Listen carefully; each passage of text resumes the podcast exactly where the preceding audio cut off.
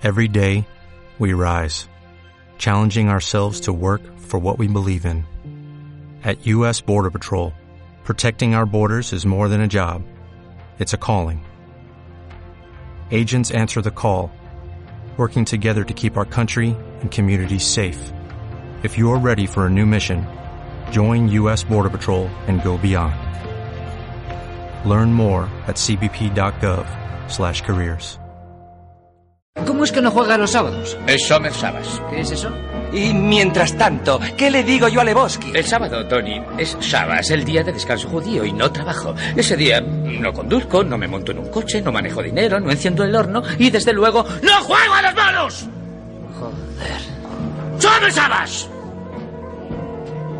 Walter, ¿cómo voy a decirle? Summer Sabbath, Está hostias. bien, se acabó.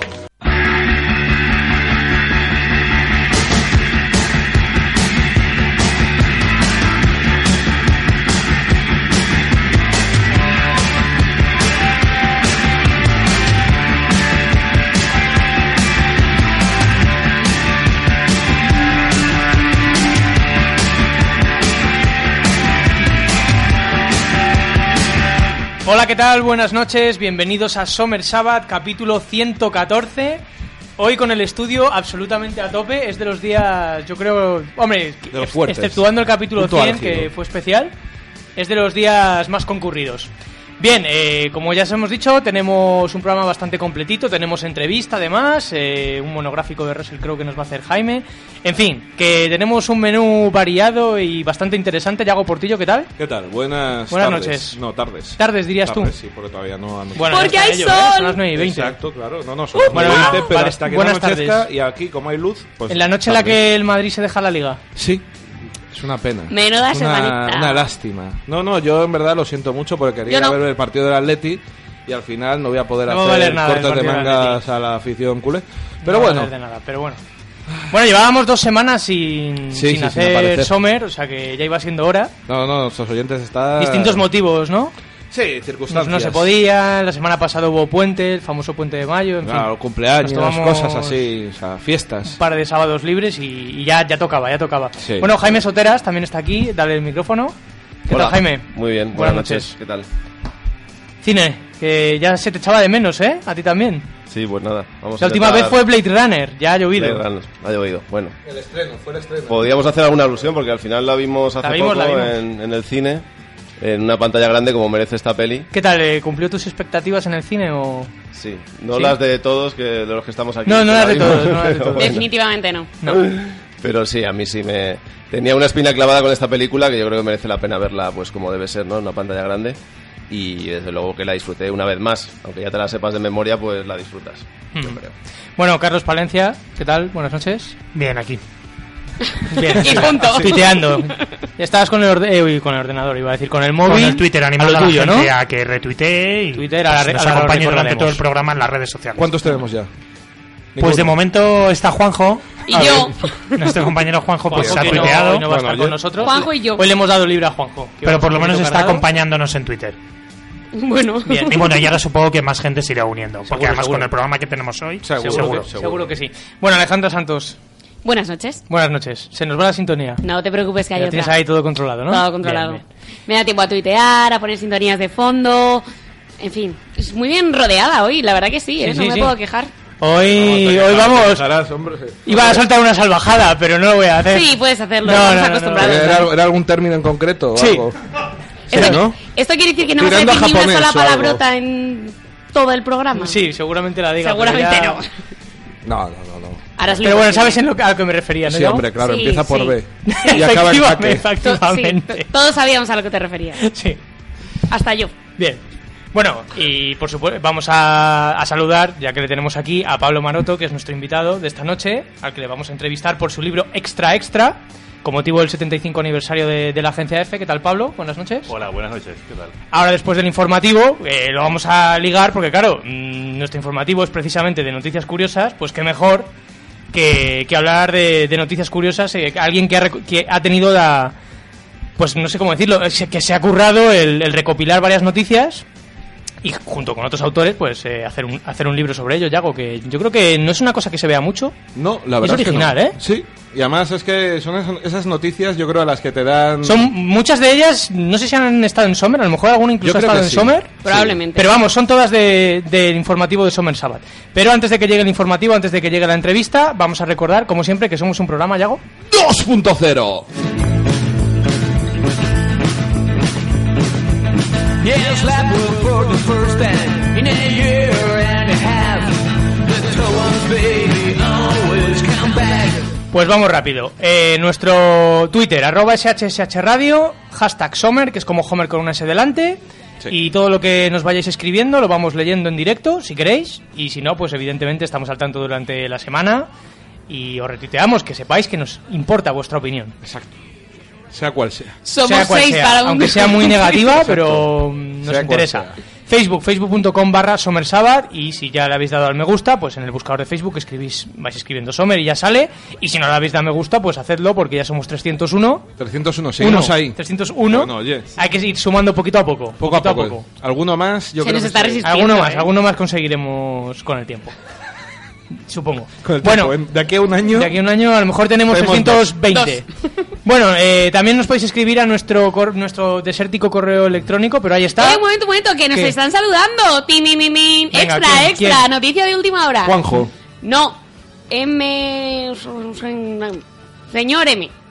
Es que no soy hombre, capaz de leerlo claro. No, Claro. Nuestro amigo Alberto. Uno de nuestros ilustres oyentes. Pues nos dice, a las buenas. Bueno, Así pues, que nada, saludos a ti también. Exacto, aquí estamos todos. ¿Lo ves? Ya se van incorporando. gente. Poquito a poco. Bueno, decía, en nuestro mail shshradio.gmail.com Por supuesto, joya de la corona, ivox.com barra. Ahí tenéis todos nuestros programas, o casi todos, los Sí. que hemos conseguido grabar. Y no sé si me dejo, ah, por supuesto, en nuestro blog, somsabat.wordpress.com, donde vamos Que estamos a puntito de actualizar. Está eh, a punto. Es verdad, ¿habéis actualizado vuestros perfiles? No. Pues no, pero yo lo tengo escrito. Yo estoy para que me lo mandes. Yo estoy para para que me lo mandes. Bueno, pues ahí vamos colgando lo que es el contenido del programa, los vídeos, de las cosas que hablamos, Todo eso. etcétera. Bien, pues mm, yo creo que ya puestas las cartas sobre la mesa, vamos con nuestro informativo.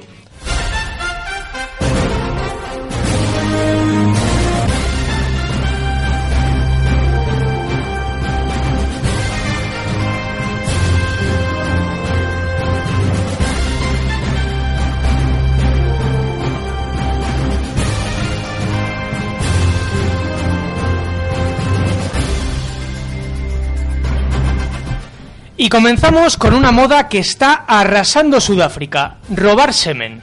Alejandra Santos. Sucedió el pasado martes en la ciudad de Kwasakele. Ahí, un hombre de 33 años caminaba tranquilamente por la calle cuando un BMW negro se paró a su altura. Dentro había tres mujeres de 30 años aproximadamente que comenzaron a preguntarle por varias direcciones, cuando de repente una de ellas sacó una pistola y le, y le obligó al hombre a meterse en el coche. Lo que podría ser un secuestro o un robo cualquiera escondía un terrible secreto.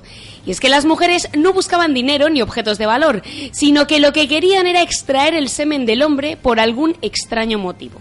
Para conseguir su objetivo condujeron 500 kilómetros, no entiendo por qué, hasta una zona apartada donde no pudieran ser observadas y allí obligaron a la víctima a beber una extraña sustancia para luego extraer su semen y meterlo en bolsas de plástico que a su vez introdujeron en una nevera portátil.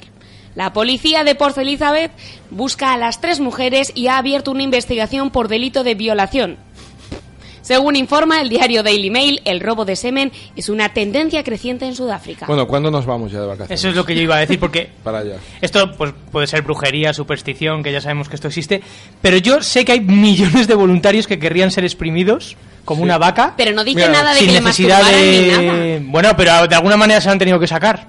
Pues yo que sé, yo me imagino algo súper turbio, Yo creo- infinitamente no lo peor sé. que una masturbación, ya te lo digo. Yo creo que en Magaluf Algo ya empieza- va a ser tendencia para el año que, para el año que viene, seguro. No, no, desde luego. Bolsita. Yo creo que para algunos del PP esto sería tráfico de seres humanos casi, ¿no? Seguro. Te sacan el semen y eso, ¿no? A lo mejor Hombre, querían... el futuro para eso lo querrán, ¿no? Para la conferencia episcopal, quizás. Sí. A lo mejor lo de las neveritas era para hacer polos. De. Polos de semen. Para después. Muy bien pensado. Bueno, y no, o sea, seguimos un poco con lo que es el... el- El no, el líquido. se- no el semen, pero bueno, va- todo va relacionado. Hoy es un especial. Porque raro. vamos a hablar de arte, porque un grupo de pintores está revolucionando el mundo de la pintura utilizando su pene para realizar cuadros. ¿Para qué usar un pincel si puedes usar la brocha gorda? Eso es lo que reivindican artistas como Brent Wright Fraser, Fraser, quien ha sorprendido al mundo con un retrato del presidente de los Estados Unidos, Barack Obama, pintado con su miembro de 30 centímetros de longitud. Toma ya. Joder. La dificultad a la hora de pintar la obra, según Fraser, es mantener la erección el tiempo suficiente, ya que las bajas temperaturas de los materiales con los que trabaja la pintura está fría. impiden que su herramienta esté dura el tiempo suficiente. Sí. Bueno, Pues supongo que mientras pinta tiene a lo mejor X vídeos puesto al lado, ¿no? hombre, digo yo que alguna ayuda tendrá, ¿no? Tiene Viagra ahí para aburrir el hombre. Tiene, Seguramente. tiene a las ladronas de semen ahí, las tiene con la pistola. Otro artista que utiliza este peculiar estilo es V. Max Jensen, o algo así, también conocido como Mr. Penis, el señor Penny, que confesó en Twitter que el culo de Kim Kardashian, parte del retrato que había realizado de la famosa, estaba íntegramente pintado con su pene. Jensen dice que esta técnica la viene perfeccionando desde la adolescencia y que el ejercicio que realiza con sus genitales hace que su miembro no descanse nunca. Oh, hombre, para Oh, hacer el- oh. para pintar el culo de Kim Kardashian, yo creo que le podía haber dado un derrame cerebral. Sí, o sea Pe- que- Pero yo me pregunto, o sea, cuando es de 30 centímetros la herramienta, ¿cómo haces los detalles de la pintura, no? ¿Será todo ahí brochazos gordos? No sé yo. a, lo- a no sé. distancia, los hace así a distancia, con la puntita. Por último tenemos a Picasso, quien aparte de emplear su Picasso. pene, también utiliza el escroto y las nalgas. Picasso, a diferencia de sus colegas, utiliza sus propios materiales sobre los que pintar, ya que el óleo y los acrílicos pueden provocarle daños. También se aplica vaselina para evitar rozaduras. Picasso ha expuesto en varias galerías de arte y en ferias, cuyo tema central era el sexo. O sea, yo yo creo que esa exposición se llamaría Comensal de los huevos. Y, y me encanta porque así, no sé. Picasso, ¿eh? lo mismo los cuadros son una puta mierda, pero como solo les ponen porque los ha hecho con el culo, Claro. Correcto. Eso es. Bueno, esto es puro arte, como los titulares que vienen a continuación. Entra a robar en una cámara frigorífica y muere congelado. Puede Idiota. pasar. Un hotel de Tokio ofrece a sus clientes habitaciones para llorar a gusto. Hola. Un criminal es arrestado tras dar a me gusta en su ficha policial de Facebook. Este sí que se lleva la palma. ¡Qué genio! Correcto. Uno, esta, esta es buena, ¿eh? Uno de, cuat- uno de cada cuatro españoles no sabe que la Tierra gira alrededor del Eso es Sol. increíble. Bueno, habría que ver dónde hicieron la encuesta. ¿no? También. ¿Y quién? No sé, pero es, es ¿Y qué una pregunta... Bueno, en fin. Isla... No, no, que no es de un instituto, es de gente adulta, ¿eh? No, ya, ya, no, que me refiero que... ¿Qué centro hizo el estudio? Ya, no sé, bueno, no sé. Islandia deroga una ley que permitía matar vascos. Ahí está. Bueno, por último seguimos hablando de artistas, pero en este caso de uno que utiliza sus manos para dibujar penes. Joder. Se llama Hoy es un especial, ya os lo he dicho. Este tipo se llama Wonsky y afirma que su nombre viene del cruce del famoso artista Bansky y de Wonker, Wonker, De Willy Wonka. Wonka, que podría traducirse como pajero. Wanskis, un vecino de Manchester, concretamente del barrio de Ramsbottom, que tuvo una original idea para conseguir que las autoridades taparan un molesto so- so- socavón que había cerca de su casa. El hombre decidió decorar el agujero con un pene alrededor, ya que se dio cuenta de que se limpiaban antes los grafitis que los socavones. En apenas 48 horas el agujero y el pene habían desaparecido, y eso que Wansky había intentado durante ocho meses sin éxito que el ayuntamiento reparara la calle. Grandioso. Al ver la efectividad de pintar vergas en los desperfectos de la carretera, Wansky ha iniciado una cruzada donde decora todo socavón que se encuentra a su paso con una gran... Eso.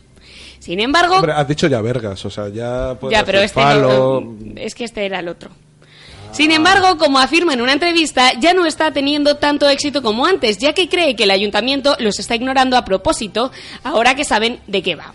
Por su parte, el gobierno local no le hace ni pizca de gracia a la obra de Wonsky. Los responsables de mantenimiento han declarado en el Manchester Ev- Evening que no solo es obsceno y vandálico, también es contraproducente. Cada penique que tenemos que gastarnos en limpiar estos graffiti es un penique que no tenemos para tapar los agujeros. Hola. La BBC, por su parte, afirma que los socavones se tapan ahora mucho más rápido que antes. Bueno, y si lo dice la BBC, pues, Pues no lo creemos. pues será verdad. Bueno, yo no sé si a nuestro invitado Pablo Maroto, eh, alguna de estas noticias que hemos contado, a lo mejor tanto pene, pero por lo menos los titulares, alguno de ellos, podrían estar en, en tu libro. Eh, sí, sí, yo creo que sí. La verdad es que Seguramente, ¿no? El, el- el listón está. Lo- está lo hemos puesto alto, ¿no? Sí, Lo hemos puesto alto. bastante alto. Soy consciente. Y solo ha sido una semana, ¿eh? Esta última semana. Sí, sí, sí, y eso la última noticias. semana. Bueno, la verdad que nosotros también podríamos hacer una recopilación de lo que hemos contado aquí porque, porque tiene tela. Bueno, como decía, eh, Pablo, extra, extra, eh, déjame que lea el subtítulo, Noticias y fotos insólitas de la agencia F. Eh, como decimos, eh, salió el- eh, a finales del año pasado eh, por los 75 años de esta agencia, mítica, la cuarta agencia más importante del mundo de noticias y la más importante de habla hispana. Y bueno, eh, lo primero es que nos cuentes, porque no solo es un libro que hayas hecho tú junto con varios compañeros, que pues cómo surge la idea de hacerlo, eh, aparte por el aniversario, de repente os juntáis y decís, oye, vamos a recopilar las noticias más cachondas que se nos han ocurrido, ¿cómo, cómo funciona esto? Sí, bueno, esto sí, como bien apuntas, eh, es un proyecto conjunto, eh, surge dentro del departamento de fotografía de la agencia F y bueno, pues aparte de, de mí, pues está, están otros tres compañeros, Diego Caballo, Daniel Caballo y Víctor Caña. Esto surge de una forma un poco espontánea, eh, es decir, pues eh, como consecuencia de nuestro día a día en, en el seguimiento de la información en el departamento, pues cada día vemos pues centenares de teletipos, centenares de titulares de noticias. Y bueno, Claro. pues por estadística siempre a lo mejor había alguno que sí, sí, que se sale un poquito de, de la actualidad pura y dura. Entonces, pues, bueno, eh, poco a poco empezamos a imprimirlos un poquito para nosotros y tal, pero bueno, eh, ya cuando los, bueno, los metíamos en una carpeta, ya cuando la carpeta empezó a tener un grosor Importante, importante, ¿eh? pues ya nos planteamos el Ahí tema de, de si esto se le podía dar un poco de salida más allá de, de las fronteras de la redacción. Entonces, pues eh, fuimos poniendo un poco el material en común y bueno, poco a poco fuimos ahí. Y gustó, edificando. entiendo que gustó a los de arriba, digamos, a los jefazos, la idea les, les atrajo para hacer el libro. Sí, les pareció, Les pareció una cosa así original y eh, aprovechando un poco el, el filón Claro. o el, el el enganche del 75 aniversario, pues eh, digamos que se cristalizó el, el proyecto, vamos, sí. Bueno, yo quería preguntarte porque, bueno, la agencia F, como hemos dicho, 75 años, desde 1939 lleva informando. Sin embargo, por lo que he estado viendo en el libro, la mayoría de las noticias pues corresponden más o menos a los últimos 10 años, más o menos. Sí, ese periodo comprendido. Yo no sé si es porque antes a lo mejor no había tantas noticias de este tipo o es que lo habéis acotado a lo mejor el periodo porque si no era inviable, digamos que era, era demasiado material. Sí, exactamente. Es, digamos que se- nos hemos eh, ceñido un poco a, a los últimos años en los que además hemos coexistido en la redacción y en el que ha empezado este proceso. Eh, se podía haber mirado Claro, más, podía- más atrás, haber pero claro, el- el- atrás. digamos que ya los archivos de F pues ya nos, nos hubiéramos Nos perdido locos, y ya eh, hubiéramos hecho casi una enciclopedia en vez de un, un libro y realmente bueno eh, decidimos eh, sí, eh, circu- eh, acotar solo en, en la última más o menos la última década quizá Mm. año arriba año abajo Carlos, quiero hacerte una pregunta. Es decir, que todos son noticias que en su día estabais en la redacción cuando sucedieron, ¿no?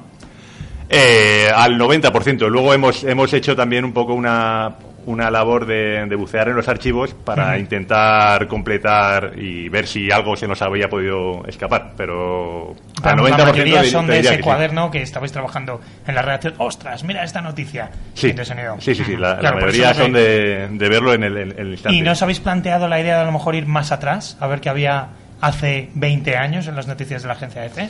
En cachondeo. Pues bueno, esa idea está ahí un poquito a ver si sale un segundo libro. Eso Ah, bueno, po- bueno. podría dar para un Era una segundo libro. pregunta sí, que tenía, era la última pregunta, Bueno. pero ya la tachó.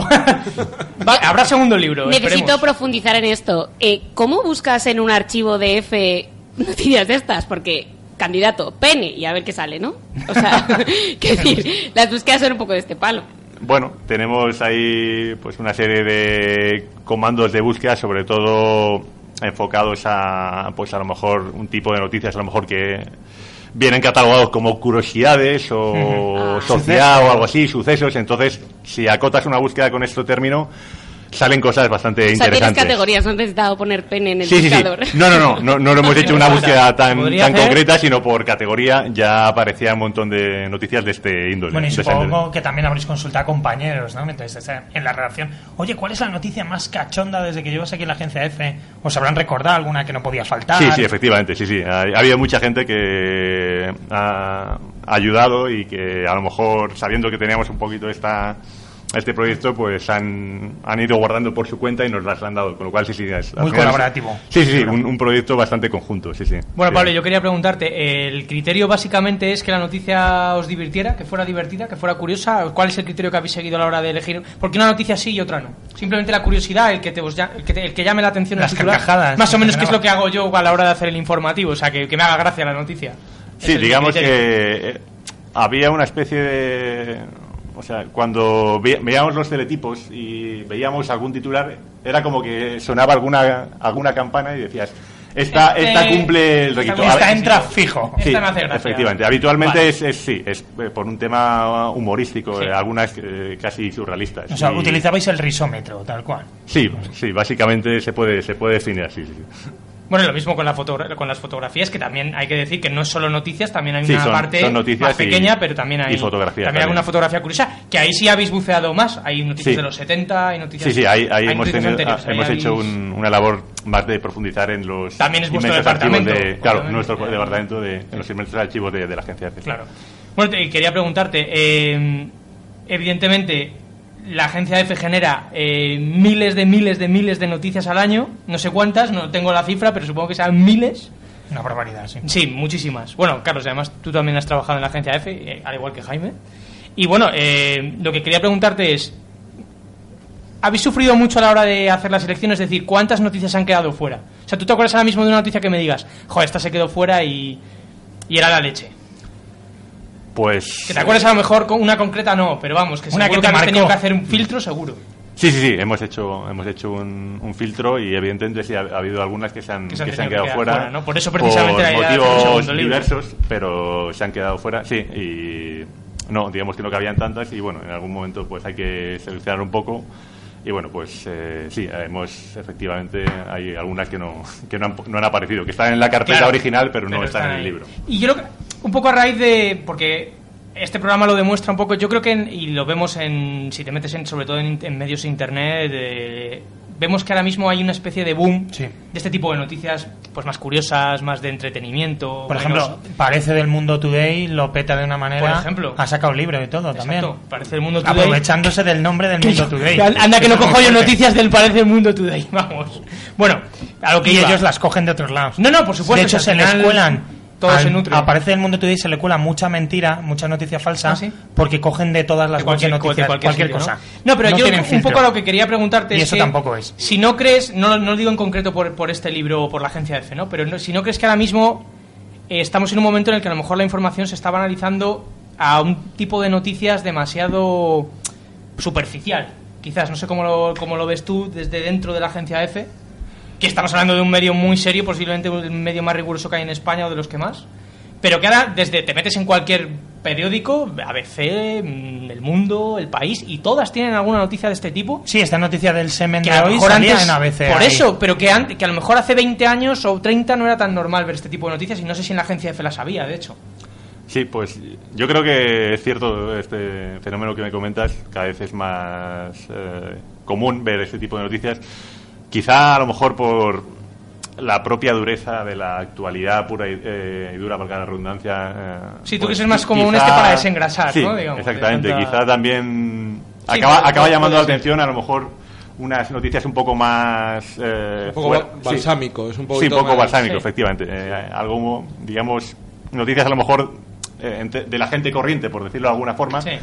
que eh, a lo mejor pues eh, produce una cierta evasión eh, en, en- en contraposición con la, la actualidad dura- pura y dura que realmente pues eh, es, es la que es. En momentos pues a lo mejor puede llegar a saturar o... o Sí, quizá- digamos que en, en tiempos de crisis el humor siempre Sí, se fortalece. Sí, a lo mejor o sea, vosotros lo, incluso lo llevaréis a- más a la época en la que estamos, a la crisis. Por ejemplo, que tenemos noticias tan duras que, que los medios también compensan un poco con, con ese tipo de con este tipo de noticias, ¿no? Puede Sí, ser. buscar un pequeño equilibrio, Sí. no, no un equilibrio total, pero, Sí, pero bueno. un contrapeso. digamos. Podría ser. Y eh, bueno, ahora por supuesto nos vas a decir alguna noticia que haya en el libro que para reírnos un poco con algún titular. Pero que mm, cuánta, o sea, eh, todos los días entra en F algún teletipo de este de este estilo.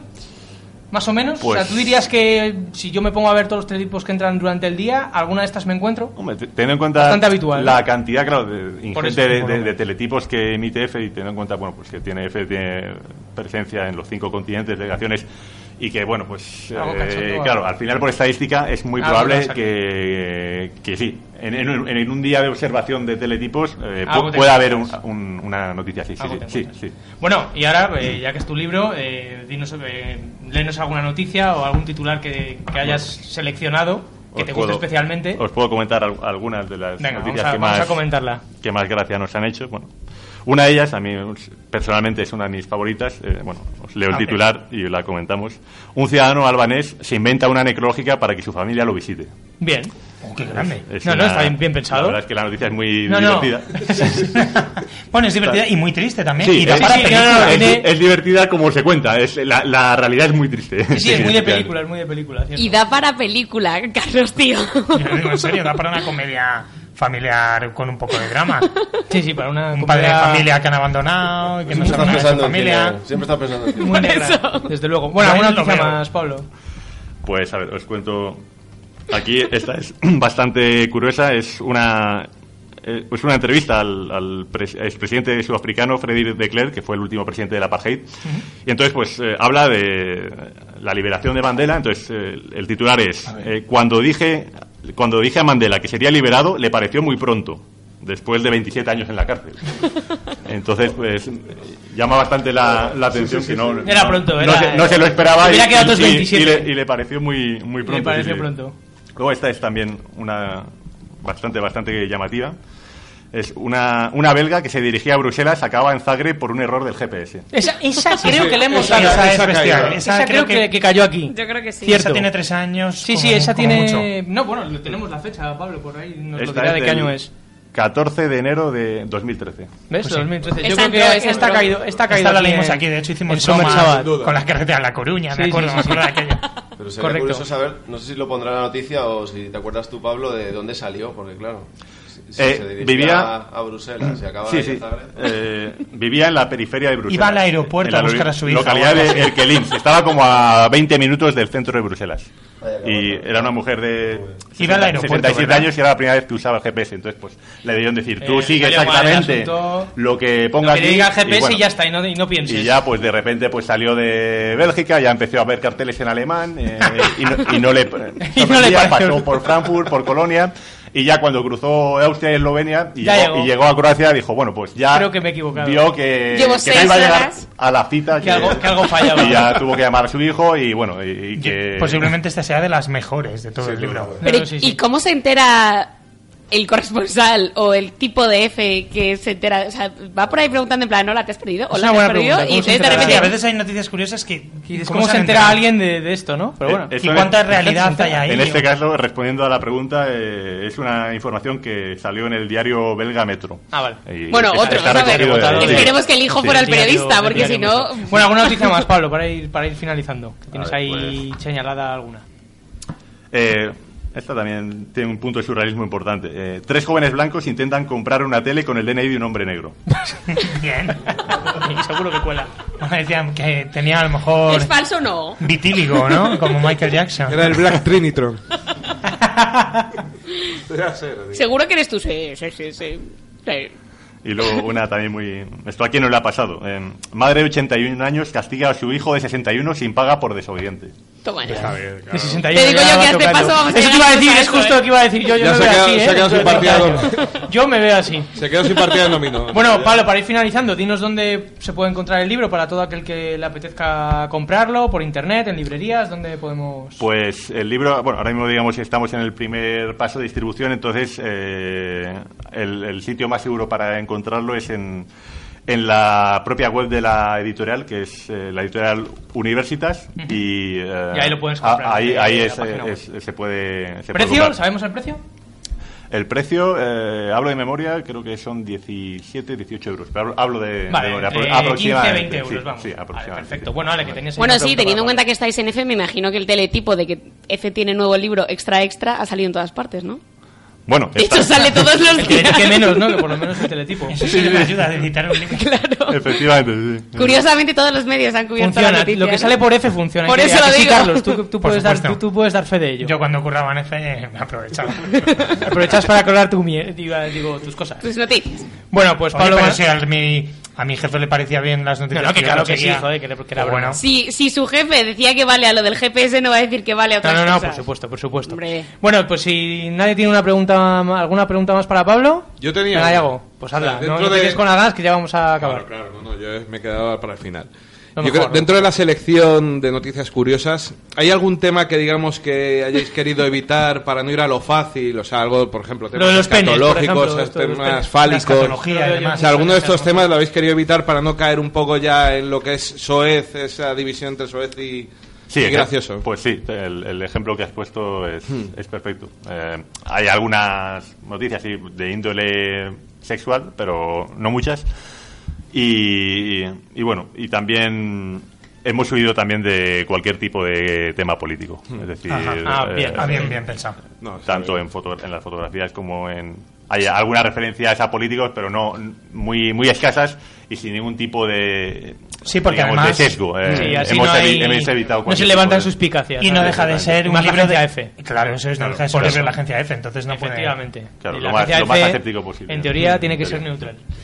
Aunque sea pública y digamos que el gobierno esté ahí. Pero bueno. Bueno, pues Pablo Maroto, muchísimas gracias por haber estado aquí en Summer Sabbath. Eh, esperamos que vengas cuando tengas la segunda parte, pues aquí te esperamos para la entrevista correspondiente. Contar con ella, ha sido un placer. Muchas Muchísimas gracias. gracias. Gracias. Hasta luego. Muchas gracias. Y nosotros, pues nos vamos al cine con Jaime Soteras. Shomer Shabbat.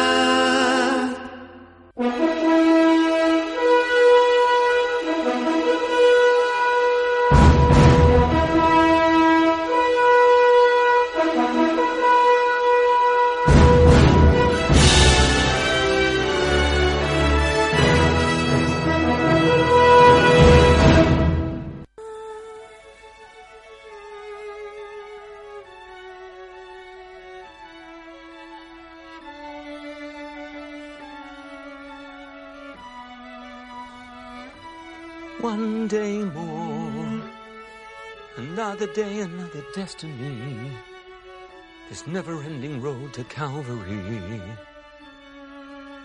These men who seem to know my crime will surely come a second time. One day more. I did not live until today.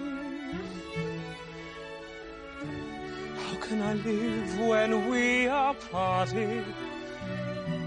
One day more. Tomorrow you'll be worlds away.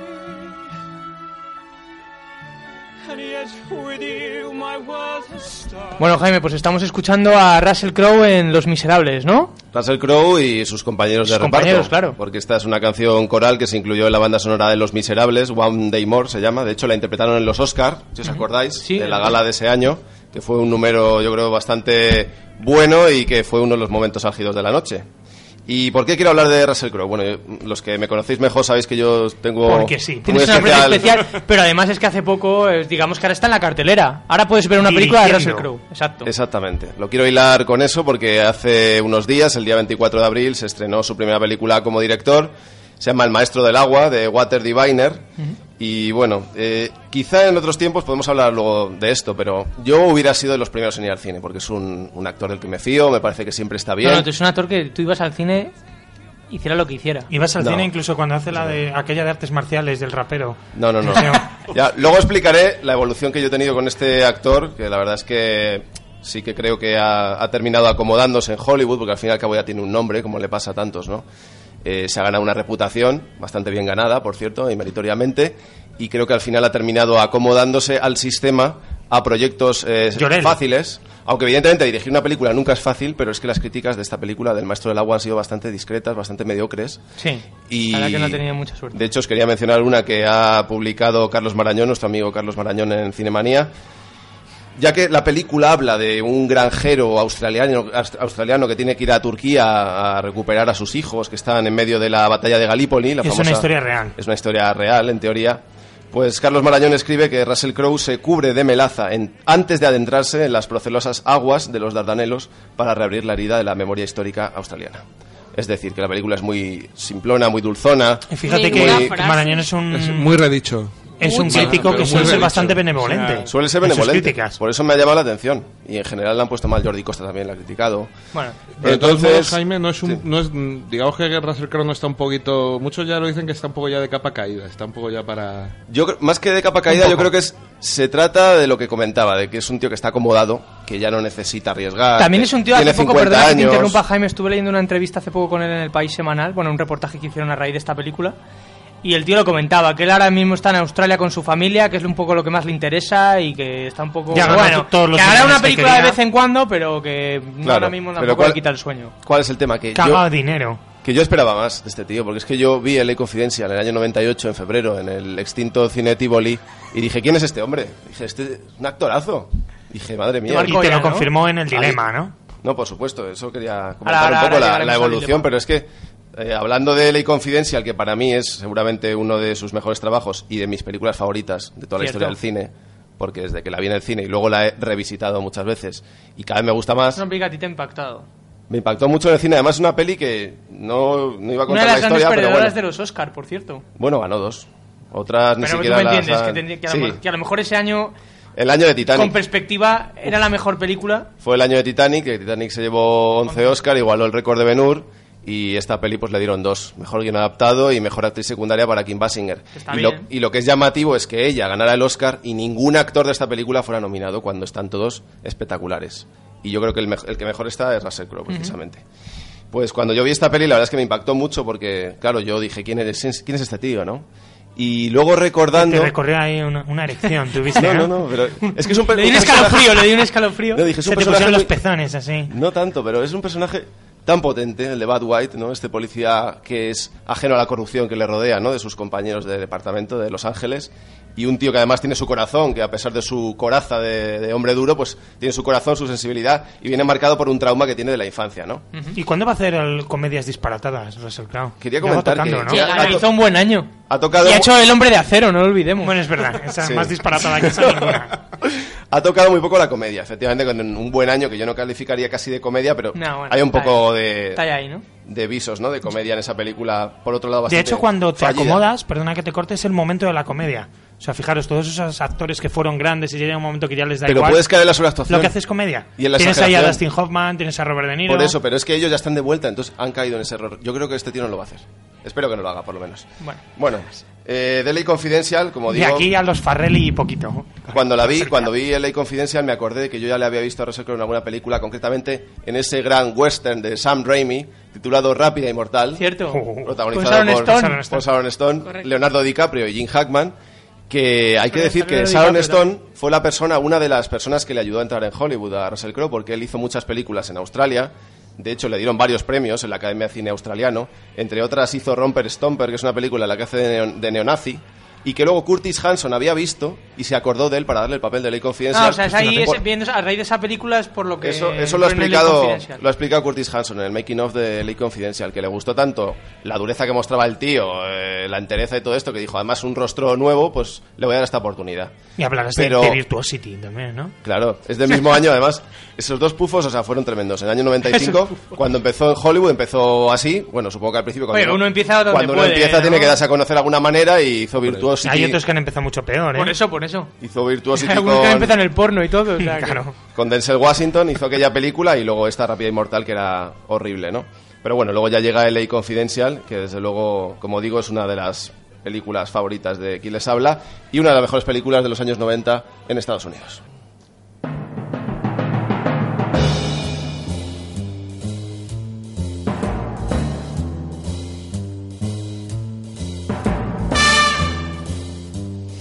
Bueno, aquí estamos escuchando la banda sonora, una parte de la banda sonora de Jerry Goldsmith, que es un maestro de las bandas sonoras. Era, era. Es para que para mí es eterno. Ah. Para mí Ha salido bien, ha salido Está bien. vigente, ha ¿no? salido bien, no, no, sí. están vigentes sus trabajos todavía. Y como decía, después de esta película de Ley Confidential, pues otro gran director se fijó en él, porque evidentemente llama la atención de, de Hollywood, y fue Michael Mann. Michael Mann le propuso en el año 99 enfrentarse a Al Pacino, ni más ni menos, Ni más ni menos. en la que para mí es eh, una gran película también y quizá su mejor trabajo. El mejor Como interpretación, trabajo. ¿no? O Yo sea, diría como, que sí. como papel, de decir, el mejor papel que ha hecho Russell Crowe. Además, sí, para mí sí. Posiblemente este, ¿no? Este y, Además y- engordó y seguramente 20 kilos, ¿no? Sí, o sea, además, aparte de que es un trabajo Tampoco creo muy que tenga mucho problema, ¿eh? Sí, bueno, ahora ya se ha quedado con los 20 kilos, yo creo, porque vamos, hay que verle últimamente cómo está. Eh, la verdad es que es un trabajo muy opuesto al que hizo en el Confidencial, porque de ser un tipo aguerrido, duro, que se enfrenta con todo el mundo, aquí pasa a ser un tipo eh, traumatizado, asustado porque está siendo acosado, le están amenazando de muerte. Un, tío sencillo, un tipo normal. Un tipo normal, bien, de avejentado, efectivamente engordó 20 kilos, aparenta 20 años más en esta película, él tenía 35 me parece cuando la hizo, Y además muy realista, ¿eh? muy realista. Y es un hombre que lleva su conflicto por dentro, entonces lo, lo expresa con una serie de matices, en mi opinión, mm, de verdad muy remarcable, ¿no? Su interpretación.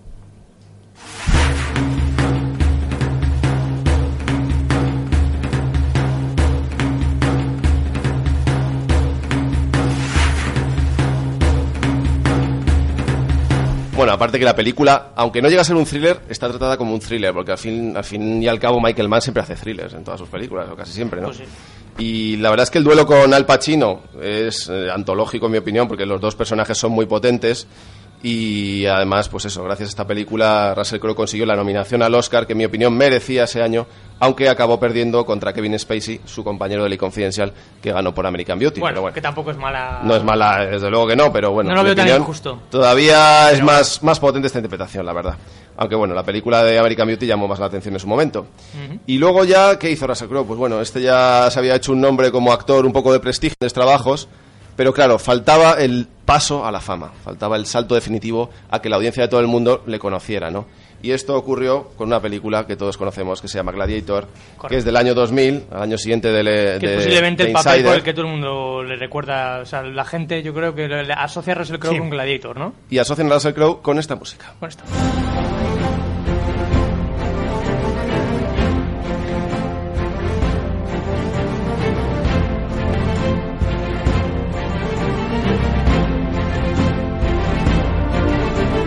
Bueno, estamos escuchando en este caso la banda sonora es de Hans Zimmer, otro gran compositor, y esta fue la primera colaboración que hizo con Ridley Scott, con el que luego ha trabajado en cinco películas. Un buen año, Red, Red de Mentiras, American Gangster y Robin Hood. Y como decía, pues este fue el papel que le catapultó a la fama de todo el mundo, que le valió el Oscar al año siguiente. Yo creo que es un Oscar quizá exagerado, aun siendo una es buena un interpretación. reconocimiento a Sí, todo lo anterior. Efectivamente. Y eso es lo que me fastidia. más- Y eso es lo que me fastidia, porque yo creo que este tío lo podía haber merecido antes y al final se lo dieron un poco por compensación también y porque fue la película del año. Al final también Mm. Claro. ganó el Oscar a la mejor película. Bueno, ¿no? porque, joder, que es una Que es buena un buen papel y es un también. No, buen y lleva el peso de la película. O sea, Sí, sí, sí. Gladiator Absolutamente. es Russell Crowe. O sea, si algo demuestra aquí es que tiene carisma como líder de grupos, como que llena la pantalla, que es un tipo que siempre está bien, que es intenso, Presencia. tiene presencia y yo creo que eso es muy, no es, vamos, no es nada, o sea, es muy remarcable, digamos. Y luego pues ya llegó una película que en mi opinión es menor dentro de su filmografía, aunque a él le supuso un gran éxito y también mucho reconocimiento, que fue Una mente maravillosa. Sobre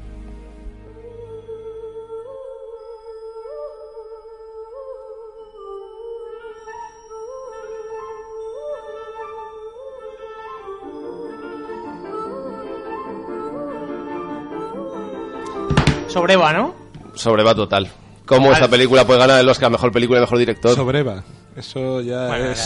era- Es uno de los Oscar a mejor película Más más, injustos. injustos de los últimos años. Y de las últimas décadas, diría yo. O sea, Bueno, es, de una, siempre. es una película que tiene tufa premios, una película Sí, que busca la, fabricada. la lágrima fácil, Totalmente. que basándose, peli- pues, como dice Carlos, prefabricada para ganar el Oscar. basándose en una historia real, pues muy lacrimógena, la lleva todavía más allá, ¿no? Con la historia esta de John Nash, del Premio Nobel de Economía, que superó una Tramposa como esquizofrenia. sola, Sí, sí, pero Tramposa. sale Jennifer Connelly, ¿eh? En esa peli. Bueno, pero es que Jennifer Connelly sale, Siempre sale- sale sale, siempre Eso, bien. eso. Tendrá 80 años y seguiremos todos ahí temblando. Bueno, no sé, a lo mejor. Con- a lo mejor tú. Yo, el problema que veo aquí a Russell Crowe es que, evidentemente, luego. se deja un poco arrastrar por la película. Al final es un personaje que tiende un poco a, a los tics, a la sobreactuación. A mí no me gusta su interpretación, sinceramente. No creo que esté mal, pero no, no me la ¿Has- ¿Has creo. visto esa película en VO? Pregunto, ¿eh? Por curiosidad. Sí, claro ¿La que has sí. visto en VO? Vale, Sí, vale. sí, sí. Porque es que yo. la he El doblaje es lamentable, además, de esa película. Sí, está bastante mal doblado, por eso te digo. No, es una película que, en mi opinión, no, no va a Yo es pasar que la vi en el historia. cine doblada y no he vuelto a verla entera. No, la vi el otro día un Yo la- en Paramount, pero no. Yo la vi en el cine doblada, porque esta sí era de las que fui a ver al cine de, de Russell Crowe y, y me acuerdo que en su día salí bastante decepcionado, o sea que no, no fue gran cosa. Pero sí que quiero destacar dos películas que llegaron después y que en mi opinión sí que son dos muy buenos trabajos por su parte, que son Master and Commander, dirigida a mí me por aburrió Peter un poco, pero sé que todo, a lo mejor la tengo que dar A mí también me otra aburrió. oportunidad. Pues una peli que está muy Ganan los considerada, ¿eh? No, por eso, Es buena sé. peli, ¿eh? Pero porque no la he vuelto a ver, entonces. Y dentro del género de aventuras, Lo sé, lo sé. Sí, sé que está muy bien considerada. Y yo pero creo que a mí no me. De hecho, siempre se ha flirteado con la idea, debido a la acogida que tuvo tiempo después, Ujú. pues por las opiniones de los fans, ventas en DVD, etcétera, siempre se ha planteado si retomar la saga o no, pero ya creo que Bueno, yo creo que ya está un poquito. ya se ha pasado. Sí. parece la que no, oportunidad. que no lo van a hacer. Y luego volvió a trabajar con Ron Howard, esta vez en Cinderella Man, que yo sí que creo que es una película más estimable, por lo menos más sólida. No la he visto. Y aquí sí que hace un gran trabajo y además muy exigente físicamente y emocionalmente. O sea, es una, es una muy buena interpretación. Y yo sé que él eh, la, la prefiere como una de sus mejores. De hecho, creo que para él sus mejores pa- papeles son en Una mente maravillosa y en Cinderella Man. O sea, con Ron Howard. Con Ron Howard los dos. Y bueno, ahora por destacar ya rápidamente otros proyectos que ha hecho, porque os quería preguntar qué es lo que más os gusta a vosotros de, Bueno, de y este cuando actor. a mí su, tra- su trabajo que más me gustó es cuando se pegó con un fotógrafo. un Por eso también hay que decir que este tío, en lo que es su. No su vida privada, sino de cara a los medios, que es verdad que la cosa. Nunca ha caído simpático. No, no, no. Es un tío bastante seco, ¿no? Sí, nunca ha caído Con, la simpático. con los medios, al menos con los periodistas, no es un tipo muy amable. Con los años yo creo que más. Ha ido o sea, ha perdido su época rebelde esta, en la que además interpretaba sus mejores trabajos, curiosamente, ¿no? Como es la vida, que al final todo el mundo se, se reforma. Y sí que es verdad que poco a poco se ha acomodado, pues eso, a su familia, al cine más que le permite ir con el piloto automático y, bueno, al fin y al cabo, pues hacer trabajos para puramente alimenticios. Era- ¿no? Lo mejor era ese reality show que iba por el mundo dando palizas, ¿no? Pero, no, pero es- este ¿Se tío-? La, la parodia que hicieron en South ¿Cómo Park. es que este tío llegó a tirar un, teléfono a una recepcionista Sí, de un sí. hotel porque no le dejaba, no sé qué problema tenía con ella, le tiró un teléfono a la cabeza y salieron fotos de la policía que se lo llevó esposado de- del hotel. Sí, sí, sí. Un, O sea, un que era- tipo temperamental. se le iba un poco- se le iba Sí, un poco bastante. Pues ahora que preguntabas, pues yo creo que más o menos los trabajos que más me gustan de este tío pues son los que hemos dicho: Gladiator, El Dilema, El Ley Confidential. Pues ¿Y qué os parece papeles. el tren de las 3 y 10? ¿Lo habéis visto? Es que no la he visto. No, sí, está yo muy sí la bien. he visto. Es que esa peli está Bueno, muy es bien. entretenida. Está muy bien. Yo, de hecho, de las últimas que ha hecho me, me gustó mucho y ese duelo Está que tiene... considerado uno de los mejores ¿Cuál es el último gran de papel de. Russell Crowe? ¿Cuál es el último? Que, que digas ahora mismo, el, el último buen trabajo que ha hecho. Que de verdad Pues es el mira. tren de las 310. O esa... No, La sombra del poder. Yo creo que Ah, me sí, gustó cierto, bastante. La sombra del poder. La sombra del poder es Buena una peli. buena peli y Sí. además él está Ya bastante hace bien. seis años, ¿eh? También Del digo. 2009, sí. Sí, yo creo que ahí hace un buen trabajo y la peli está bastante bien. Sí, esa peli es- bastante buena Muy y, estimable. Sí, puede ser de las y él hace un buen papel. Pero Porque estamos hablando ya de hace más de un lustro, ¿eh? A partir de ahí Sí. es que ha sido... Sí, porque yo quería de- destacar algunos pufos que, que los tiene, ¿no? Como muchos actores, pero últimamente bastante, bastante más, ¿no? Robin Hood, que no me Joder. gustó nada, No, horrible. es un Sí. truño. Cuento de invierno, La trama. ¡Oh! Sale en Cuento de Invierno. Cuento de invierno con Colin Farrell. Qué la horror. trama con Mark Wahlberg, El hombre de los puños de hierro, dirigida por RZA. Noé, Noé, Noé. que Noé le ha puesto a la gente muy De mal. hecho, Cuento de Invierno, que es de Akiva Goldsman, si no me que equivoco, además el guionista de una mente ha ido maravillosa. ganando en los últimos años como una de las peores películas de la historia. serio? Sí. Y yo estoy deseando verla porque hay ver. ahora Ah, un pues en culto. Zombie. Vamos a Hay un culto hacia ella que por lo visto el final es tan ridículo. Hay ciertas escenas que está empezando a, a- a convertirse en una peli de culto en el sentido inverso. que se podía O sea, esperar. yo estoy de- deseando verla. De aquí va Goldsman, que es el guionista de Una mente maravillosa. de es un contigo. cutrón. Y del código da Vinci y más. Dicen que hay que verla para creerla, que no te crees que se filmara semejante guion. Y de Batman Forever. Batman Forever por lo menos tiene un hueco en nuestro corazón, ¿no? Sí, pero lo tiene, Y- pero no porque sea buena, No. ¿eh? Tampoco. Y Bueno, y lo- para ir terminando. Y luego Man of Steel, que yo creo que es quizá... Sí, que es su última. sí. Como gran peli, gran, digo gran en cuanto a presupuesto y producción, no. Y otra, que yo creo que también es un truño y que, bueno, hemos empezado, empezado escuchando una canción de esa película, pero creo que lo escuchemos a él Ah, sí, cantando te- en solitario. Venga.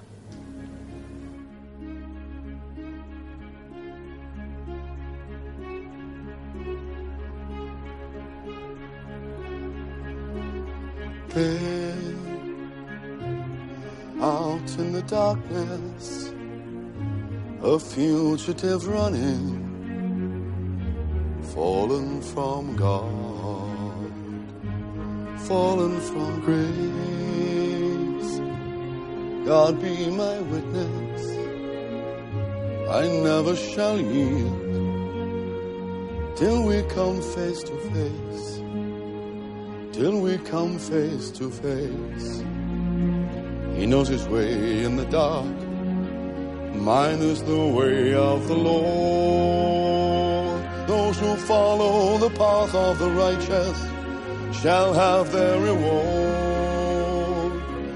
And if they fall as Lucifer fell, Bueno, esto es la canción Stars que interpreta en Los Miserables. Yo tengo que reconocer que he visto cinco minutos de esta película, la tuve que dejar, porque esa cámara que no para de moverse de Tom Hooper. ¿Cuánto aguantaste, esa- perdona? Cinco minutos o diez. Cinco minutos. Te lo juro, que no quise seguir.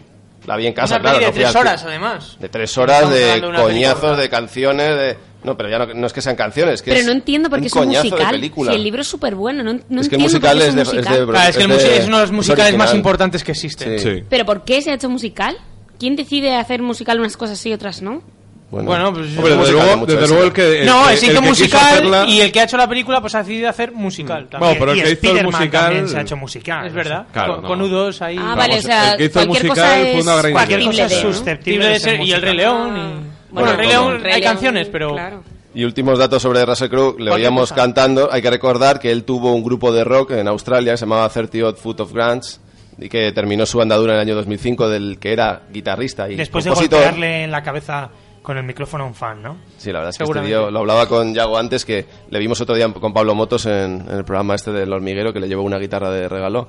Y es un tío Ah, que, estuvo en el hormiguero. que aunque ya con los años parece más, pobrecito. más afable, es un tío que eso, que como le digas algo que no le gusta, que te puede meter mordisco. Pero ahí, a mí me decepcionó porque justo dices, es una oportunidad para que alguien le pegue a Pablo Motos. pues no, nadie le pega. Entre o sea. él y Sean Penn deben ser los más majetes, ¿no? De, Sí. de Hollywood, porque vamos, Sean Penn también se las trae. La verdad es que hay que decir ya por acabar que no tiene buena fama eh, personalmente entre sus compañeros actores, entre la mayoría. Los que han trabajado con él sí, sí que hablan muy bien de él personalmente, pero a nivel de interpretativo yo creo que la gente sí que sabe que es muy, muy buen, Es un actor, buen actor. aunque acomodado, y eso a mí me da ¿Es tu pena. actor favorito ahora mismo? No, ¿De la actualidad? Matthew McConaughey.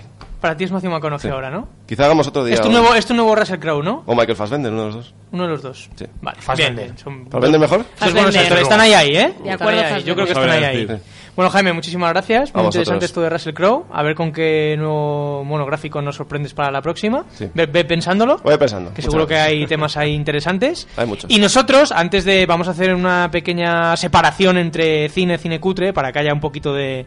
Para para cambiar de tercio, ¿no? Eh, nos vamos con el maestro Portillo, que ya tiene preparada la partitura. Y a ver con qué nos sorprende esta noche. Va a ser sorpresa.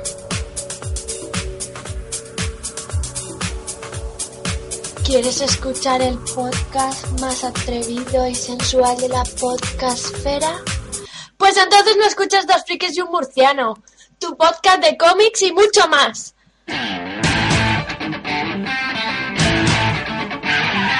Dos Frikis y un Murciano punto blogspot.com.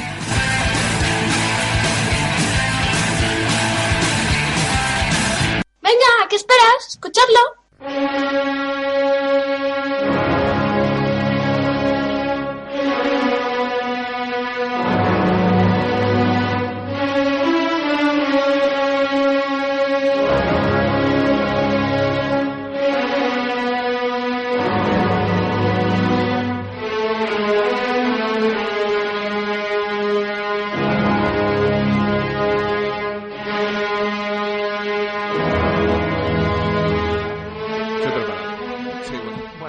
Maestro Portillo, Decía que estaba preparado. cuando quieras. Es que hay que abrir el micro cuando has acabado.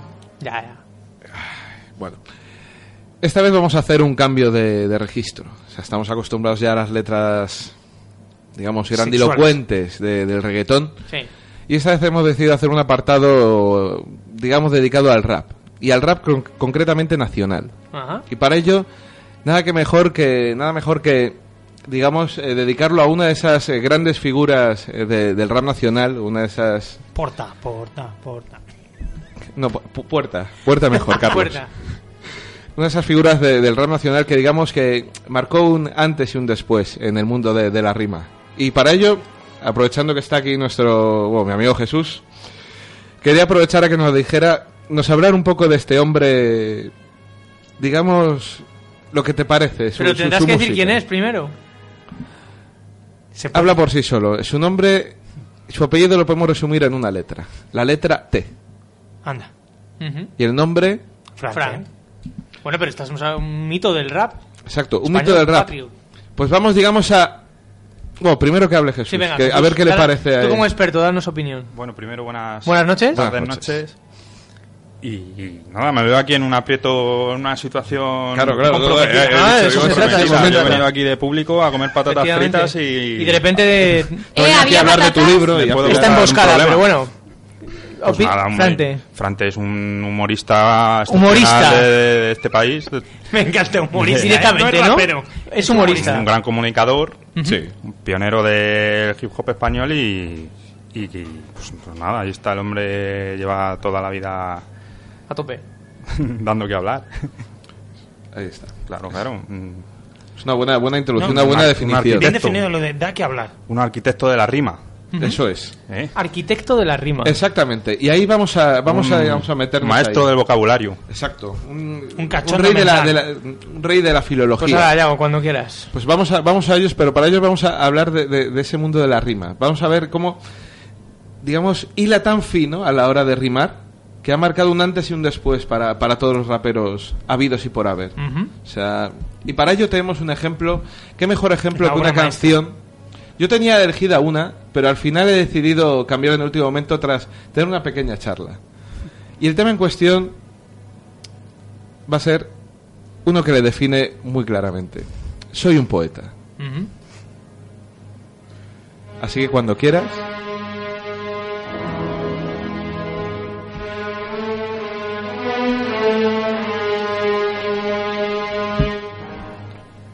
Soy un poeta. Soy un macho. No me llamo Nacho. Me gusta el gazpacho. Bien. Si tengo un bocata, yo te doy un cacho. Si yo fuera gitano, te llamaría chacho. No bebo alcohol. No soy un borracho. Aunque a veces bebo sidra y 43. Mm, mm. Ahí, ahí. Bueno, Ahí eso ahí queda un poco descolgado. y ahí ha se- basado en hechos Ha quedado reales. un poco Y ahí se queda. ¿eh? Pasa el molinillo así. eh. Hola. Hola. Un recurso ahí rompe, Frante rompe Eso la rima Exacto, para... es como te deja ahí un Te poco deja ahí un poco a contrapié de repente. como- expectante. O sea, Te dice, ahí- ¿y ahora qué? ¿Se me escucha? Se te escucha. Se te escucha bajito porque al que hay que escuchar es a Yago. Bien. Necesitamos efectos de sonido ya, ¿eh? Escucha como canto. Yo soy un santo. Yo soy más santo que el mismo Papa. La peña se rapa. La rima no se escapa. Si, amo- si hablas demasiado, te callo con mi grapa. Con una grapa solo se grapa. Ajá. Bien. Pero con un boli nunca se boliapa. Solo con un boli se puede escribir. Rimas de poetas como las que vas a oír. Solo con un boli se puede escribir. Rimas de poetas como las que vas a oír. Mm. Soy un poeta, eres un poeta. Soy un poeta, eres un poeta. Soy un poeta, eres un poeta. Dios. Soy un poeta, eres un poeta. Soy un poeta, Frante es un poeta. Soy un poeta, Ujú. Frante es un poeta. Soy un poeta ¿Qué es confusional. Frante, perdona? Un poeta. Un poeta confusional. Ah. Hago este verso para que tú estés inmerso y sueñes con eso. Soñar con lo extenso. Yo predico de poemas reales, también irreales y confusionales. Están en mi mente, lo paso a la gente. Y cuando me veas, párate, detente, háblame, salúdame. Y si quieres en los pies, bésame. Si esta poesía se pudiera vender, costaría un dinero que no podrías ni comprender. Todo el dinero del Estado americano, multiplícalo por mil y todavía, todavía se queda enano. Qué curioso, es grandioso. Sabes lo que hacer, lo, sabes que lo que haces es glorioso. El predicador es poderoso y soy un poeta de lo más, de lo más peligroso. Prefiero comer chuletas antes que ver las tetas de esas paletas que solo son ineptas. Las pobres chiquillas no tiene conciencia. Entre ellas y las putas no hay diferencia. Ala. Clítoris llenos de semen de toyacos. ¿Qué? Biguarras, tus hijos serán monicacos.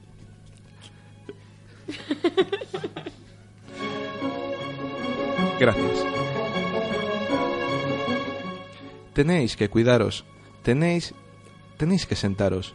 Poner mi música y culturizaros. No soy un poeta ni tampoco un escritor. Eso dije antes en otra canción. Mentía. Mis posibilidades no veía. Ahora ya sé cuál es mi filosofía. ¿Y cuál es?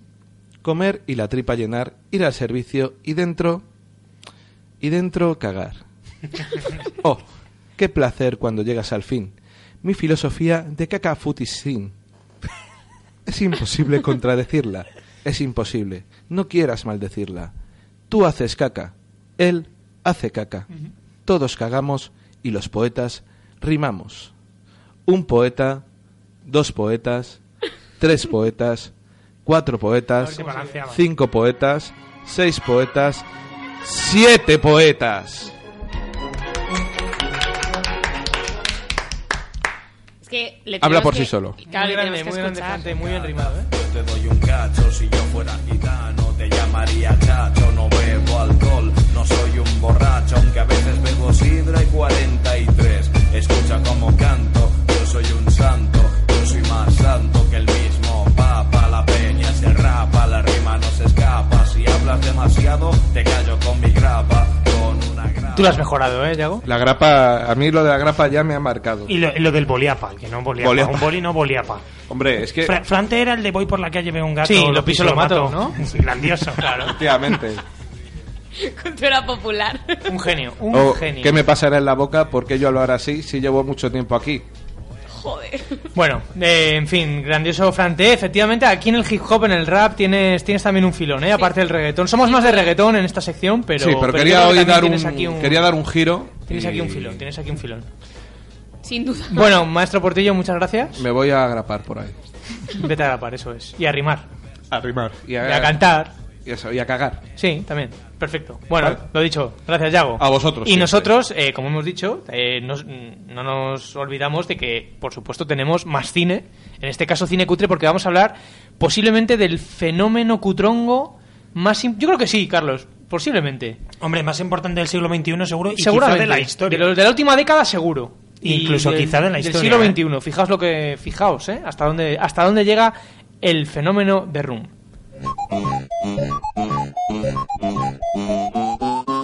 ¿Te acuerdas de cuando eras un chaval? Joven, despreocupado, imberbe. Volvías de clase y pasabas incontables horas con las manos ocupadas en un tebeo, un mando de consola o un cacho de pan con chocolate delante de la televisión. Y entonces te hiciste mayor. ¿Y qué? ¿Quién ha dicho que madurar implica dejar todo lo bueno atrás? ¿Quién ha dicho que no puedes disfrutar de las cosas que te encantaban cuando ni siquiera sabías qué coño ibas a ser de mayor? Frickstoria se revela contra la hipocresía de hacerse adulto. Porque somos unos infantiles, somos unos inmaduros y estamos orgullosos de ello.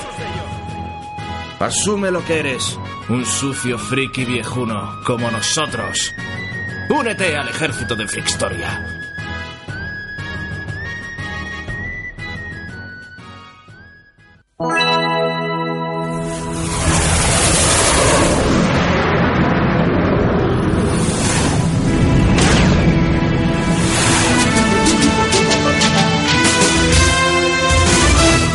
Filmax presenta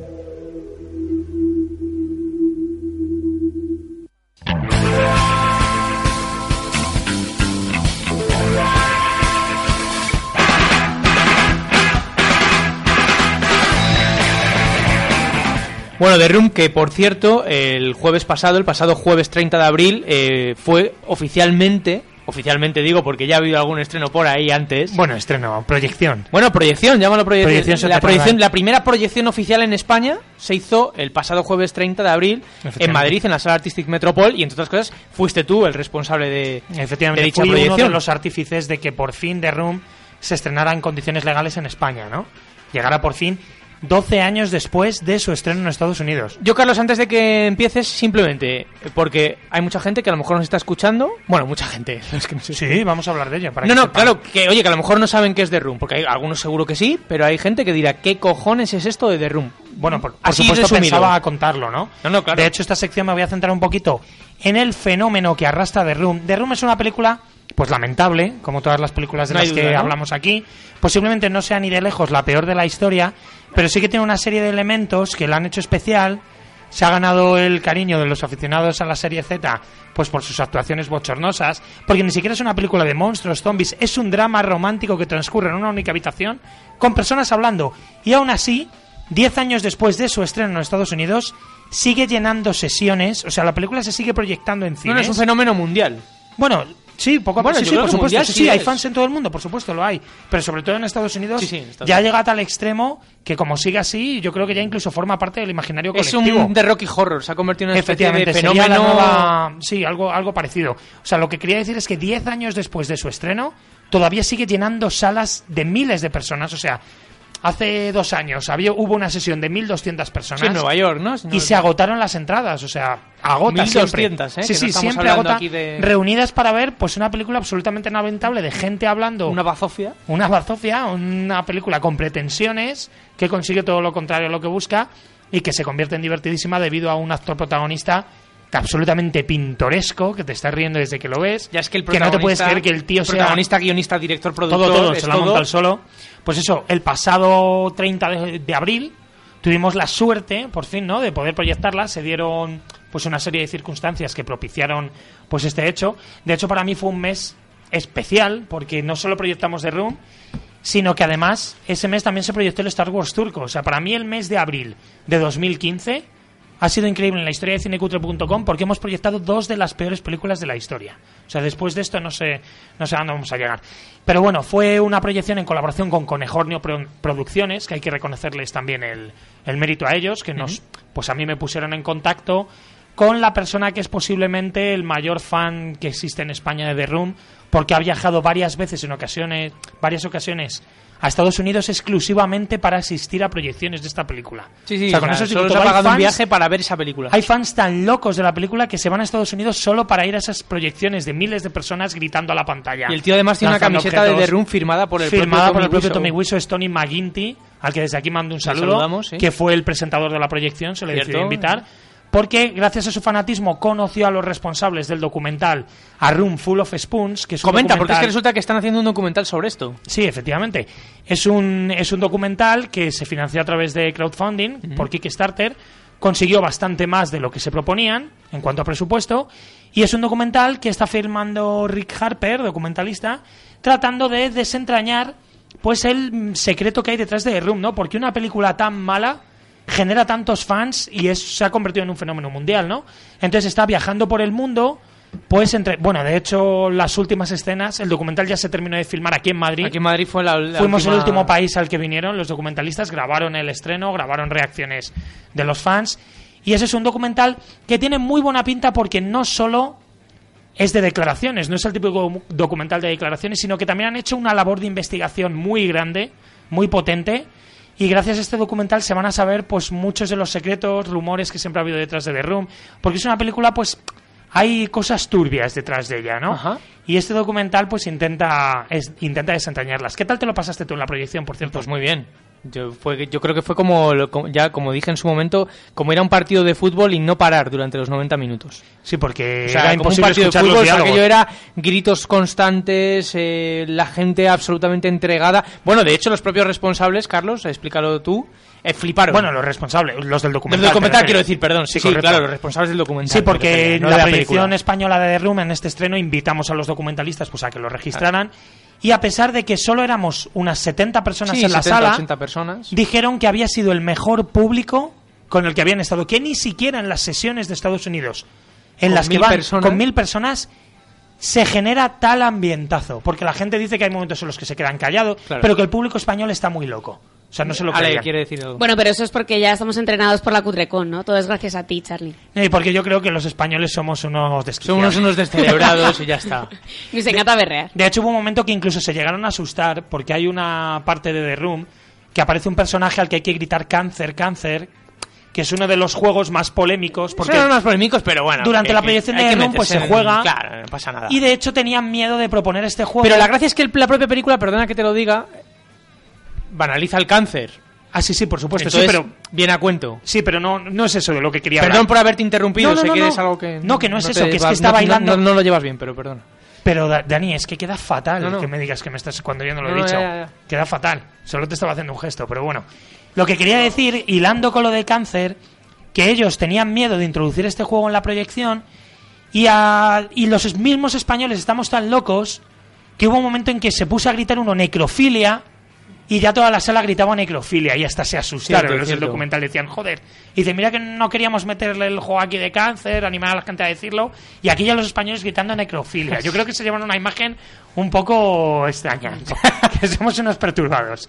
Pero bueno, pues eso quiero hablar. Quiero hablar un poco...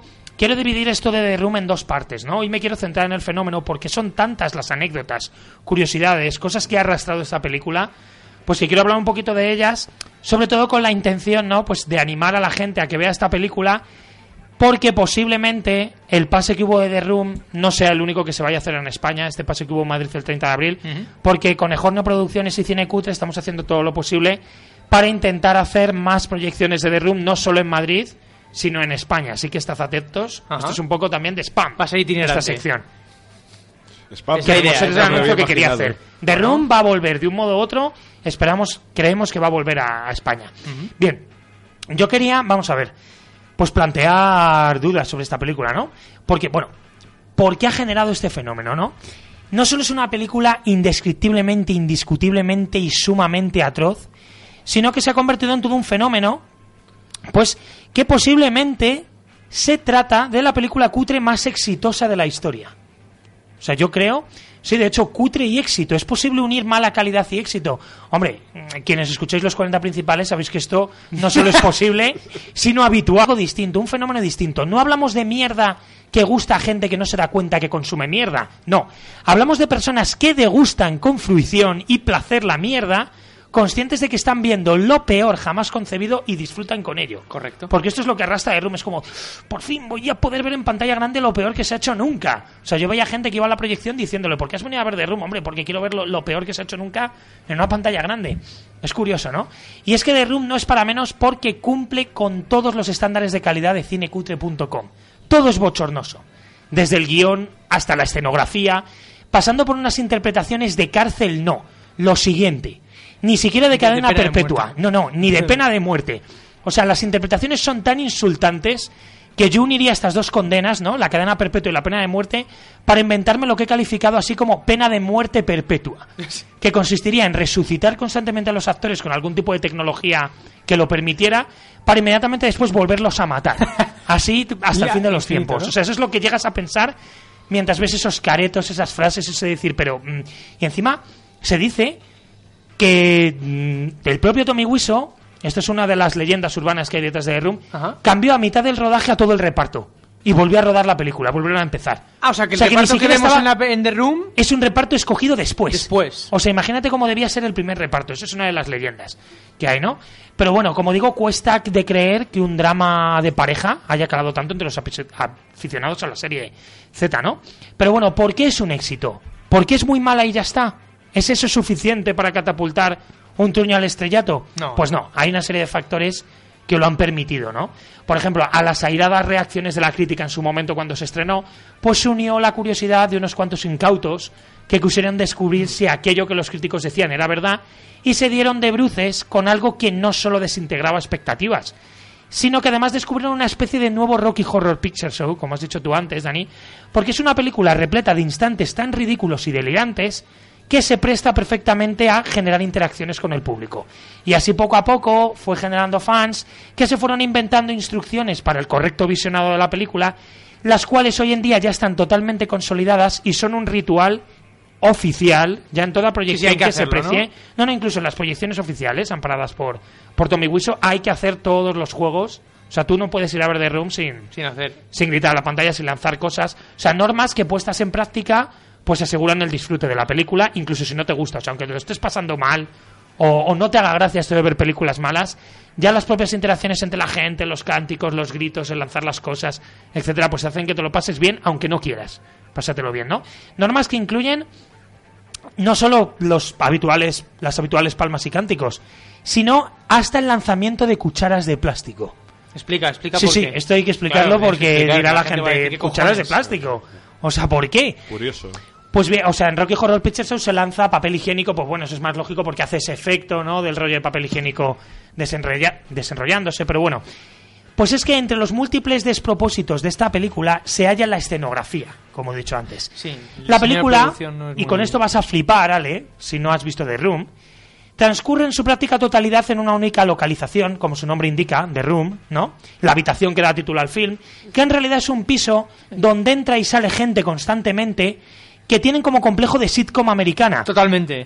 Totalmente. Cada Lo vez típico que abren la puerta Sí, sí. y ya estás ahí, ya no hay problema. No hay que llamar al timbre. y Nada, es nada. La típica casa que entran, salen, entran y ya está. Efectivamente, y cada Claro, vez que entran... mucho Es la casa de Rachel y Mónica en Friends, o sea, todo el mundo entra, sale, tal. En cualquier momento crees que va a entrar Steve Urkel, o sea, constantemente la puerta no está cerrada y además lo, lo cachondo es que siempre que entran y salen saludan y se despiden. Y entonces ya llegas a los 20 minutos, ya tu cabeza no puede más porque lo único que estás viendo es gente entrando y saliendo de una habitación diciendo, oh hi, goodbye, oh hi, oh hi. Así todo el rato. Cualquiera que entra dice oh hi y al final ya no te queda más remedio que saludar tú también, ¿no? Estás viendo la película y ya todo el mundo, oh hi, cada vez que entra alguno. O sea, no, no lo puedes evitar.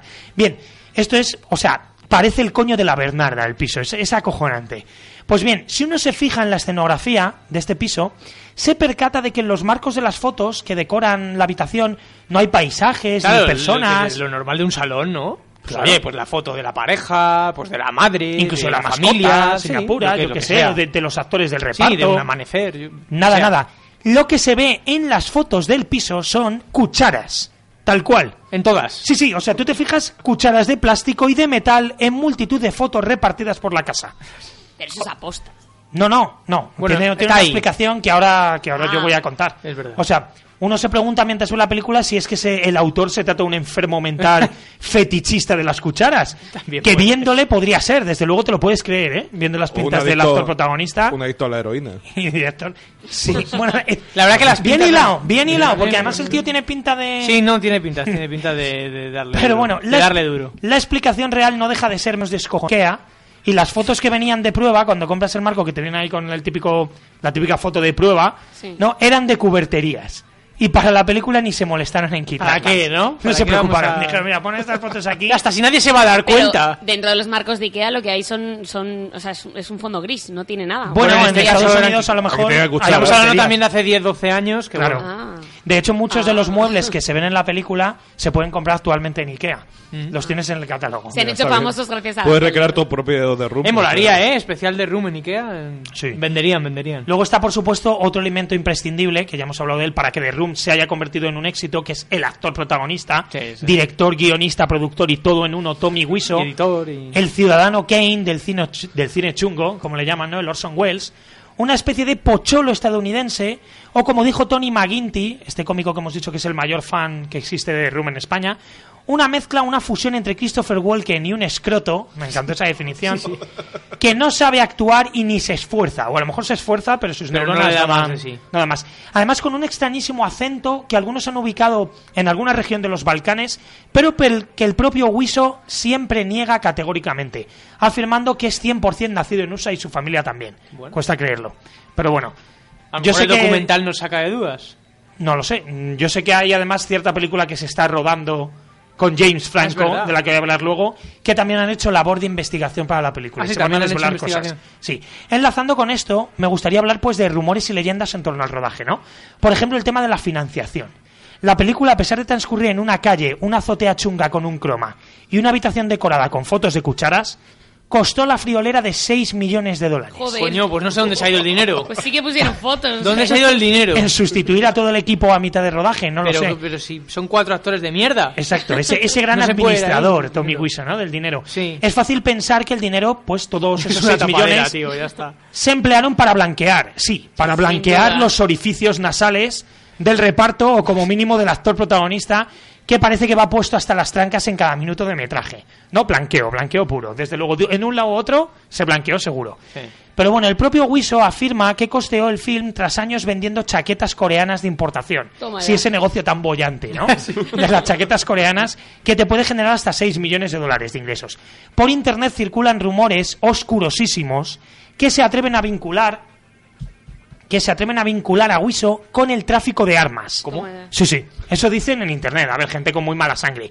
Algo que, seamos sinceros, Con mala sangre, sí. no hay ser humano que se lo crea. Ya que a tenor de la inteligencia que se le intuye a Tommy Wiseau mientras ves la peli que ha filmado, yo creo que A lo no mejor sería... precisamente por eso. Claro, no, no, yo creo que Tommy Wiseau no sería capaz ni de colar una pistola de agua en una piscina municipal sin levantar sospechas. O sea, eso de tráfico de armas lo veo, No, no lo veo bastante de- complicado. ¿no? Pero bueno, con la tontería, el propio Wiseau se ha convertido en toda una celebridad y un hombre rico que está amasando una fortuna gracias a merchandising de la película y concesión de licencias para proyectarla. Pues eh, de hecho, incluso con ese dinero ha financiado una de sus grandes pasiones que es la lencería masculina. Tommy Wiseau ha creado su propia línea de calzoncillos que la verdad, viéndolos en su web, se podrían confundir perfectamente con los de la marca Chano de los bazares chinos. No sé si los conocéis. No los conozco, pero- Si no fuera porque lleva escrito Wiseau en la goma.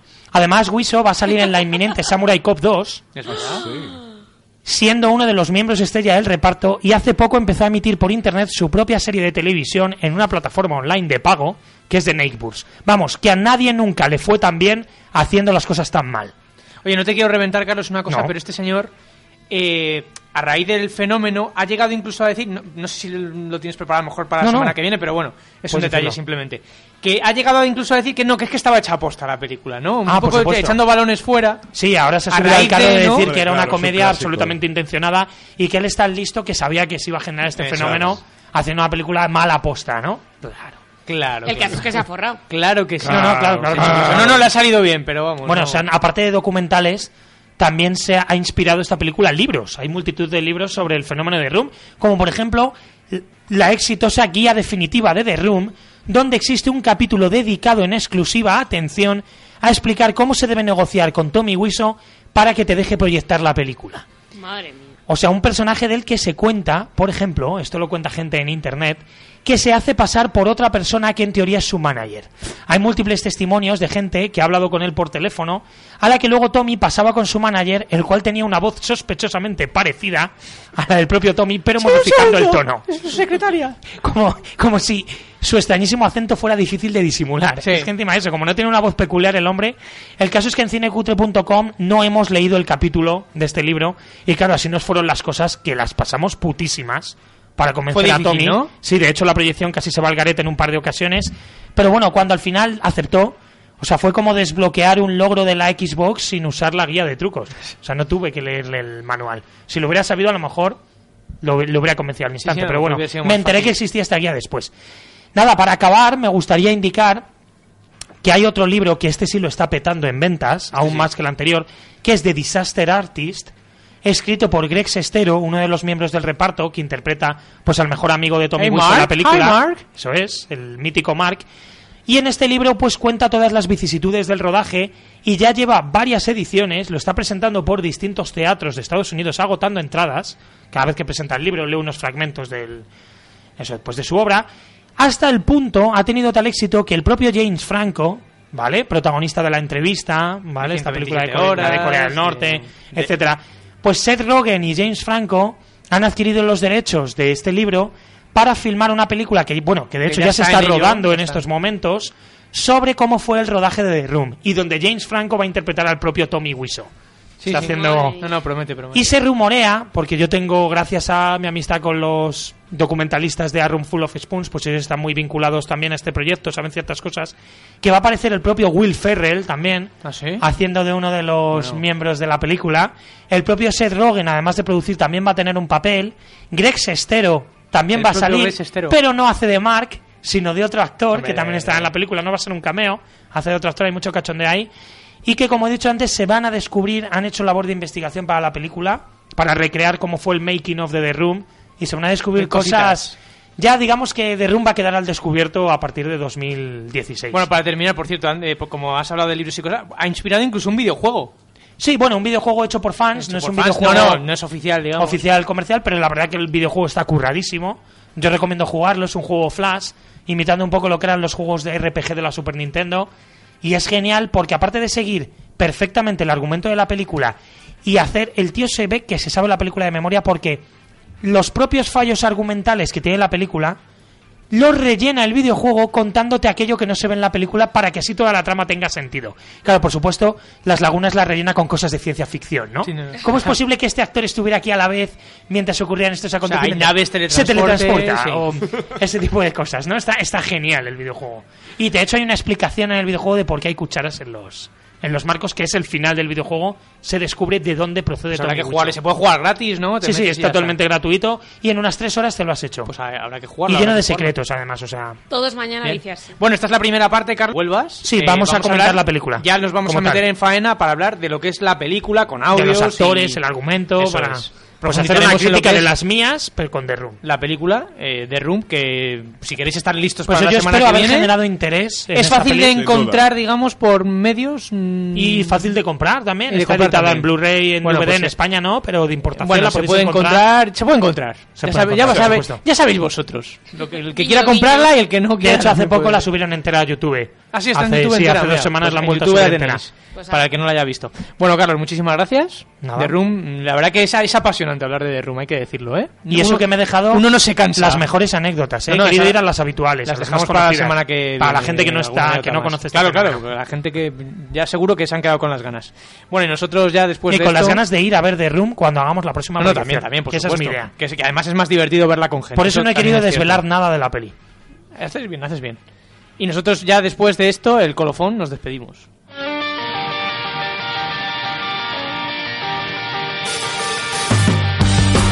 Bueno, pues muchísimas gracias a todos los que habéis estado aquí, eh, a Jaime que se ha tenido que ir un momento, a Pablo en la entrevista, a Jesús y Gaby que han estado con nosotros de público y nosotros, pues si todo va bien, estaremos aquí la semana que viene. ¿Tú crees? Bueno, yo creo que sí. Lo intentaremos. Venga, vamos a intentarlo. Venga, hasta el sábado que viene. Adiós. Adiós. Adiós.